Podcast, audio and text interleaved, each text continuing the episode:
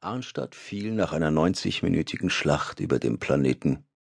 Das strategische Verteidigungsnetzwerk des Planeten wurde von Al Capones antimateriegetriebenen Combat-Wespen aus dem Weltall gehämmert.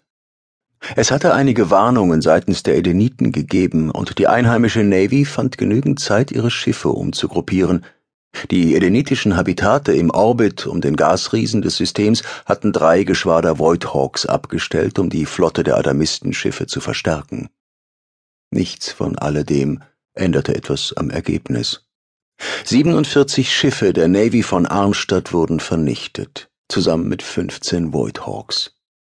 Die verbliebenen Voidhawks tauchten weg und zogen sich zum Gasriesen zurück. Die Transportschiffe der Organisationsflotte glitten ohne Gegenwehr in einen flacheren Orbit, und Raumflugzeuge begannen damit, eine kleine Armee von Besessenen zur Oberfläche zu schaffen.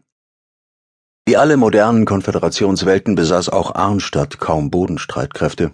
Es gab ein paar Brigaden Marineinfanterie, die hauptsächlich in Raumkämpfen ausgebildet waren, die Kriege jener Epoche wurden zwischen Raumschiffen ausgetragen, und die Tage fremder Invasionsarmeen, die in Feindesland einmarschierten, waren bereits vor dem Ende des 21. Jahrhunderts vorbei gewesen. Mit einem strategischen Verteidigungsnetzwerk, das zu flammenden radioaktiven Meteoriten zerschmolzen war, hatte Arnstadt keinerlei Möglichkeit mehr, den Besessenen, die in Scharen aus den Raumflugzeugen stiegen, Widerstand entgegenzusetzen. Die kleinen Ortschaften wurden zuerst infiltriert, um die Zahl der vorhandenen Besessenen zu erhöhen, bevor die großen Städte an die Reihe kamen. Das Gebiet, das von den Besessenen erobert wurde, wuchs in exponentiellem Ausmaß. Luigi Balsmao errichtete sein Hauptquartier auf einer der Asteroidensiedlungen im Orbit, Informationen über die gefangen genommenen Bewohner von Arnstadt wurden per Datavies nach oben gesandt, wo das von Emmett Morden geschriebene Koordinationsprogramm darüber entschied, ob sie zur Possession freigegeben wurden oder nicht. Stellvertreter wurden ernannt, und ihre Macht wurde durch die geballte Feuerkraft der Raumschiffe im niedrigen Orbit gestützt. Nachdem die Unterwerfung des Planeten planmäßig voranschritt, teilte Luigi die Hälfte seiner Flotte in Geschwader aus und sandte sie gegen die Asteroidensiedlungen des Systems. Lediglich die edenitischen Habitate wurden ausgelassen. Nach dem Debakel vom Yosemite war Capone nicht willens, noch einmal das Risiko einer so vernichtenden Niederlage einzugehen. Andere Schiffe wurden zurück nach New California geschickt, und bald trafen die ersten Frachter mit frischem Nachschub ein. Sie brachten grundlegende Komponenten für ein neues strategisches Verteidigungsnetzwerk zusammen mit anderer Ausrüstung, die der Organisation helfen sollte, ihre Macht zu verfestigen. Reporter durften sorgfältig ausgewählte Gegenden des Planeten betreten und über die neuen Herren berichten, über Kinder, die man von der Possession verschont hatte und die frei herumliefen, über Besessene und Nichtbesessene, die Seite an Seite arbeiteten, um die Wirtschaft wieder in Gang zu bringen, über Luigi, der jeden Besessenen unbarmherzig zur Rechenschaft zog, der sich der Organisation und ihrem Führungsanspruch widersetzte. Die Nachricht von der erfolgreichen Eroberung verbreitete sich wie ein Lauffeuer in der Konföderation, zusammen mit Sensovis Berichten der Reporter. Die Überraschung war total. Die Mächtigen hatten stets geglaubt, dass die Übernahme eines ganzen Sonnensystems durch ein anderes, ganz gleich welche Herrschaftsform es besaß, vollkommen unmöglich war. Capone hatte bewiesen, dass sie sich geirrt hatten und löste damit eine panische Kettenreaktion aus. Die Kommentatoren fingen an, über eine exponentielle Ausbreitung der Besessenen im planetaren Maßstab zu reden.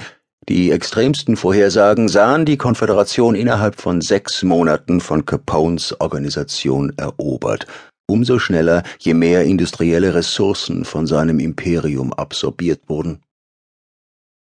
In der Konföderationsversammlung wurden die Forderungen lauter und lauter, dass die Navy endlich intervenieren und die Flotte der Organisation vernichten sollte.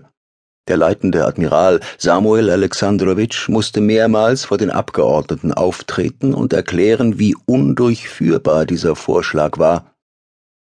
Bestenfalls, so betonte er, könne die Navy versuchen, die Antimateriequelle der Organisation ausfindig zu machen und auf diese Weise zu verhindern, dass ein drittes System von der Organisation übernommen wurde. Arnstadt war bereits verloren.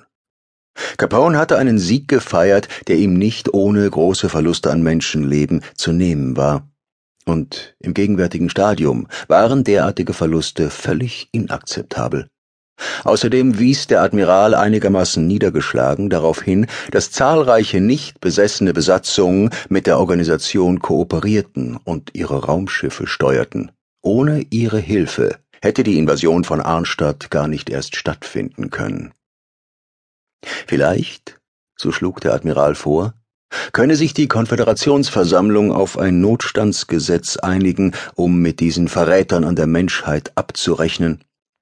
Harte Strafen würden die Kommandanten vielleicht in Zukunft davon abhalten, um kurzfristiger Profite willen in Capones Dienste zu treten. Geleitschutz? fragte André Duchamp müde.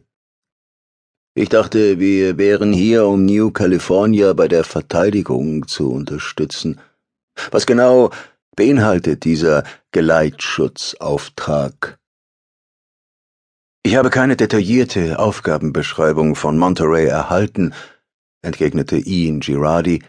Sie werden die Frachter vor jedem Angriff seitens der konföderierten Navy beschützen. Ganz einfach. Und genau das steht auch in Ihrem Kontrakt. Wohl kaum, grollte Madeline. Genauso wenig wie darin steht, dass wir irgendeinem derangierten Diktator helfen müssen, einen ganzen verdammten Planeten auszulöschen.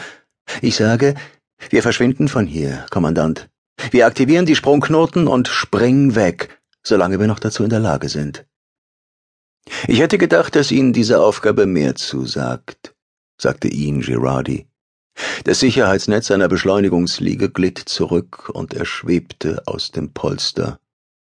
Immerhin handelt es sich bei der Mehrheit der Besatzung an Bord der Frachter um Nichtbesessene, und ihr Schiff wäre darüber hinaus nicht permanent vor den Läufen unserer strategischen Plattformen. Wenn überhaupt, dann ist ihre Aufgabe leichter geworden. Weniger Risiko fürs gleiche Geld. Und wohin soll die Reise gehen? fragte André. Nach Arnstadt. Die Organisation verfrachtet Industrieanlagen dorthin, um die planetare Wirtschaft wieder in Gang zu bringen. Hätte die Organisation nicht alles zerstört, müsste sie die Wirtschaft auch nicht wieder in Gang bringen, sagte Madeline. André fuhr ihr ungeduldig über den Mund. Scheint ein vernünftiger Gedanke zu sein, sagte er zu Girardi. Allerdings benötigt das Schiff ein paar Reparaturen, bevor wir einen solchen Auftrag annehmen können. Geleitschutz zu fliegen ist etwas ganz anderes, als eine planetare Verteidigung zu verstärken. Zum ersten Mal schien Ian Girardi die Geduld auszugehen. Sicher. Aber ich muss zuerst mit Monterey darüber reden.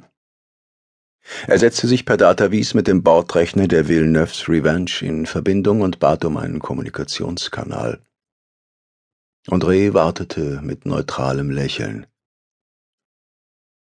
Die Organisation wird die Villeneuve's Revenge wieder voll einsatztauglich machen, verkündete Ian Girardi schließlich. Wir werden Rumpf und Sensoren reparieren, doch die Kosten für die sekundären Systeme müssen Sie selbst tragen. André zuckte die Schultern. Ziehen Sie es von unserer Prämie ab. Wie Sie wünschen. Bitte docken Sie am Raumhafen von Monterey an, Bay VB 757. Ich werde dort von Bord gehen und man wird Ihnen für die Dauer der Mission einen Verbindungsoffizier zuweisen. Aber keinen Besessenen, sagte Desmond LeFaux scharf. Selbstverständlich, ich glaube, man möchte außerdem, dass Sie ein paar Reporter mit an Bord nehmen. Sie werden während des Fluges Zugriff auf Ihre Sensoren erhalten. Mert, dieser Abschaum. Wozu soll denn das gut sein? Mr. Capone legt sehr großen Wert auf eine möglichst gewissenhafte Berichterstattung. Er möchte, dass die Konföderation begreift, dass von ihm keine wirkliche Bedrohung ausgeht. Das sieht Arnstadt wahrscheinlich anders sagte Madeline spitz. André steuerte das Raumschiff aus der Austrittszone hinunter zu dem großen Asteroiden. Über New California